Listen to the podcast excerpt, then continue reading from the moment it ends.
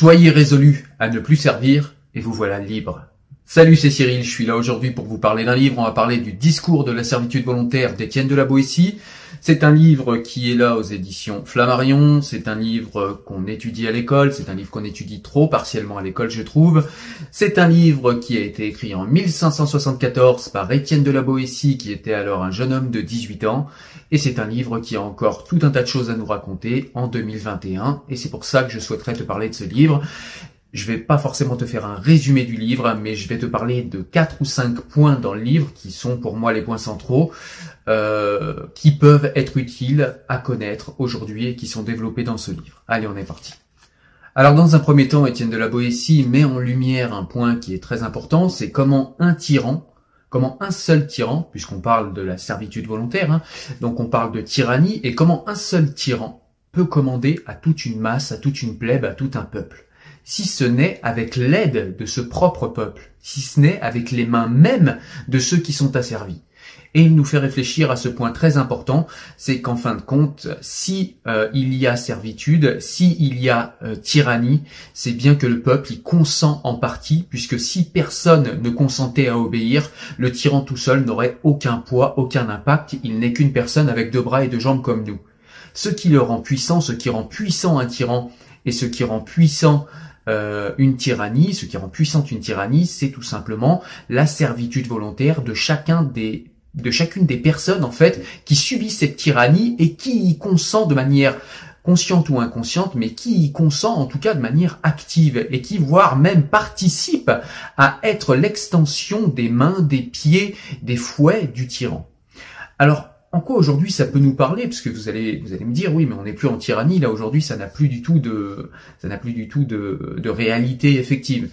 Alors pas forcément de tyrannie, évidemment, on n'est plus en tyrannie, mais on peut regarder ça au niveau de l'entreprise, on peut regarder ça au niveau de la société civile, on peut regarder ça aussi même au sein des structures familiales. À partir du moment où vous avez un tyran et où vous subissez la tyrannie et où vous acceptez la tyrannie, et à partir du moment où il y a un rapport de subordination et où chacun obéit à ce rapport de subordination sans jamais le questionner, sans jamais s'interroger, sans jamais euh, questionner sa légitimité, eh bien vous êtes dans un rapport de, de subordination qui est librement consenti. Donc vous êtes dans une servitude volontaire. Parfois la servitude volontaire si on obéit à, euh, je sais pas, un ordre, euh, une personne, une règle ou quelque chose euh, à laquelle on consent, comme par exemple les lois démocratiques, on y consent. Donc c'est euh, c'est un autre sujet. Hein. J'ai fait un sujet sur la liberté par le respect des lois.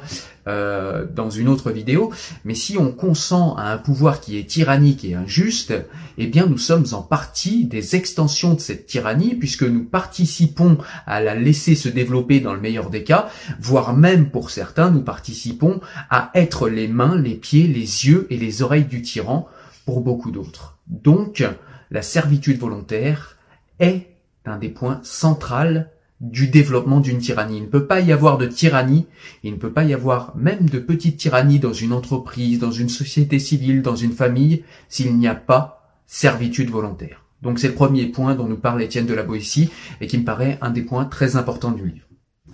Et c'est vrai qu'aujourd'hui, à notre époque de l'hypercommunication, où on essaye de nous arracher notre consentement euh, par les médias, par des techniques de communication toujours de plus en plus, euh, de plus en plus euh, compliquées, de plus en plus complexes à repérer, eh bien, on voit que pour nous arracher des libertés, pour nous arracher des consentements sur des choses qu'a priori on n'aurait pas acceptées ou sur des choses qu'a priori on aurait au niveau des libertés pas supportées, eh bien, on va par la communication, par la répétition aussi, et par tous les moyens de communication que sont tous les gros médias, que ce soit la presse que ce soit la télé, que ce soit les réseaux sociaux, eh bien on va arracher notre consentement pour arracher notre servitude volontaire.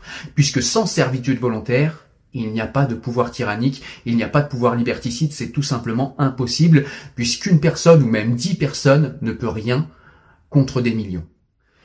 Il y a un autre point central euh, duquel nous parle Étienne de la Boétie dans ce livre et qui peut être intéressant dans la société actuelle, c'est le pouvoir de l'habitude.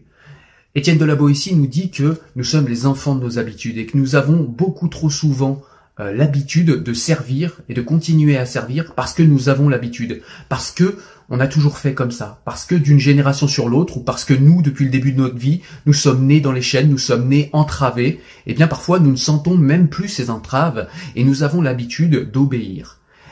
Étienne de la Boétie nous explique dans ce livre qu'il faut au contraire interroger les pouvoirs, interroger les ordres, interroger notre propre subordination pour savoir si elle est légitime ou non, et il ne faut pas obéir bêtement, j'ai envie de dire, au pouvoir de l'habitude. Il ne faut pas obéir bêtement à un ordre ou à un ordre donné du monde parce qu'on a toujours fait comme ça. Il faut toujours garder actif son esprit critique, il faut toujours garder vivace son esprit critique et se demander si on a raison de faire ce qu'on fait, si on a raison d'obéir à la personne, au pouvoir, à la structure. Voilà, si on a raison d'obéir, à qui l'on obéit. Il faut toujours réfléchir à ça. Ne jamais faire quelque chose par habitude. Savoir ce qu'on fait, pourquoi on le fait, est-ce que c'est éthique et légitime de le faire. Toujours.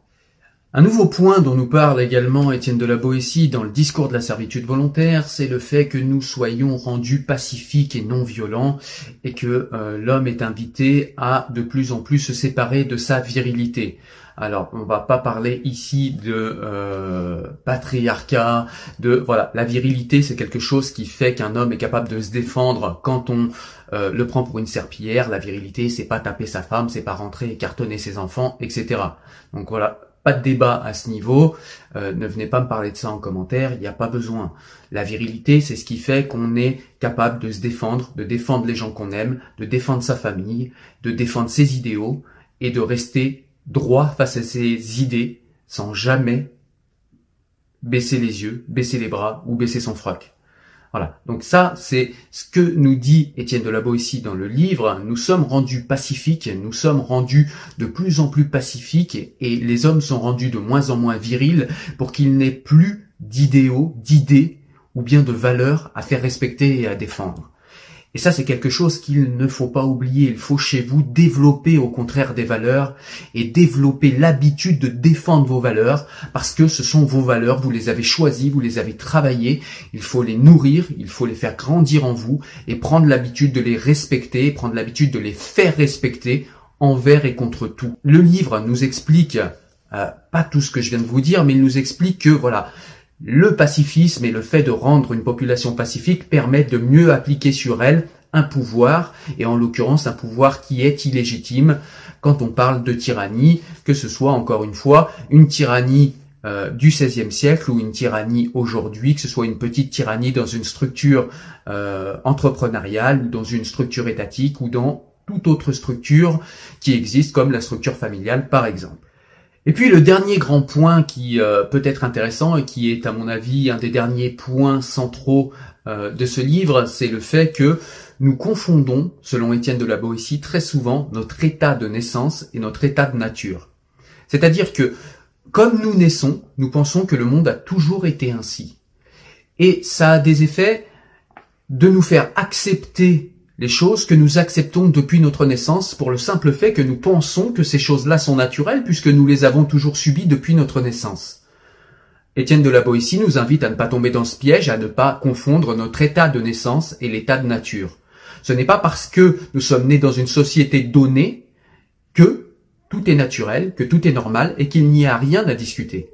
On peut, dans un ordre donné, discuter cet ordre, même s'il est en place depuis très longtemps, et surtout se rappeler que ce n'est pas parce que l'ordre est comme il est actuellement, que c'est un ordre naturel, que c'est un ordre par défaut légitime qu'il n'y aurait pas à discuter, et que c'est par défaut un ordre dont on ne pourrait rien dire. Tout est discutable, et notre état de naissance n'est pas notre état de nature.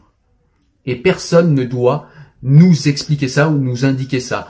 Aujourd'hui, ça peut nous servir par exemple pour le néolibéralisme ou pour euh, les, libéraux, ceux qui sont très très libéraux, souvent nous disent c'est l'état de nature, les hommes sont euh, comme ça, ils sont naturellement euh, portés à la liberté, ils sont naturellement portés au libre-échange, naturellement portés vers le commerce, naturellement portés vers leur intérêt propre, hein, c'est ce que nous expliquent les capitalistes ultra-libéraux depuis très longtemps. Questionnez tout ça, questionnez ces choses-là. Je vais pas y répondre pour vous, c'est à vous de le faire, mais questionnez tout ça, ça n'est pas parce qu'on vous dit ces choses-là, ce n'est pas parce que vous êtes né dans ce monde-là que tout cela est naturel et que ces gens-là ont raison. Interrogez tout ces choses, interroger toutes ces propositions. Écoutez, en conclusion, voilà ce que je pouvais dire euh, du discours de la servitude volontaire et de son application et de euh, ce qu'il peut nous raconter dans notre vie aujourd'hui. Il peut nous donner tout un tas d'autres éléments. Il faut vraiment aller lire le livre. Moi, je vous ai dégagé simplement les points centraux du livre, mais il y a tout un tas d'autres subtilités, de nuances et de points qui sont développés dans le livre. C'est vraiment un livre intéressant. Il est, euh, bien qu'il ait été écrit en 1574, et eh bien, il a encore toute son toute son importance et toute sa pertinence dans le monde d'aujourd'hui. Donc je vous invite vraiment à le lire, que vous soyez petit, grand, que vous soyez un tyran ou non, puisque également euh, Étienne de la Boétie nous rappelle que le tyran est également victime de sa tyrannie, puisqu'il est obligé de respecter les règles qu'il émet lui-même. Et puis euh, être un tyran, c'est avoir toujours une position de domination et être en position de domination, c'est quelque chose qui fatigue et c'est quelque chose qui engage et c'est quelque chose qui enchaîne aussi. Donc le tyran est aussi le propre esclave de sa tyrannie et ça aussi c'est un point important et intéressant du livre. En tout cas, j'espère que tu as aimé la vidéo. Moi, je te dis à très bientôt pour une nouvelle vidéo où on parlera probablement de livres. Allez, ciao, salut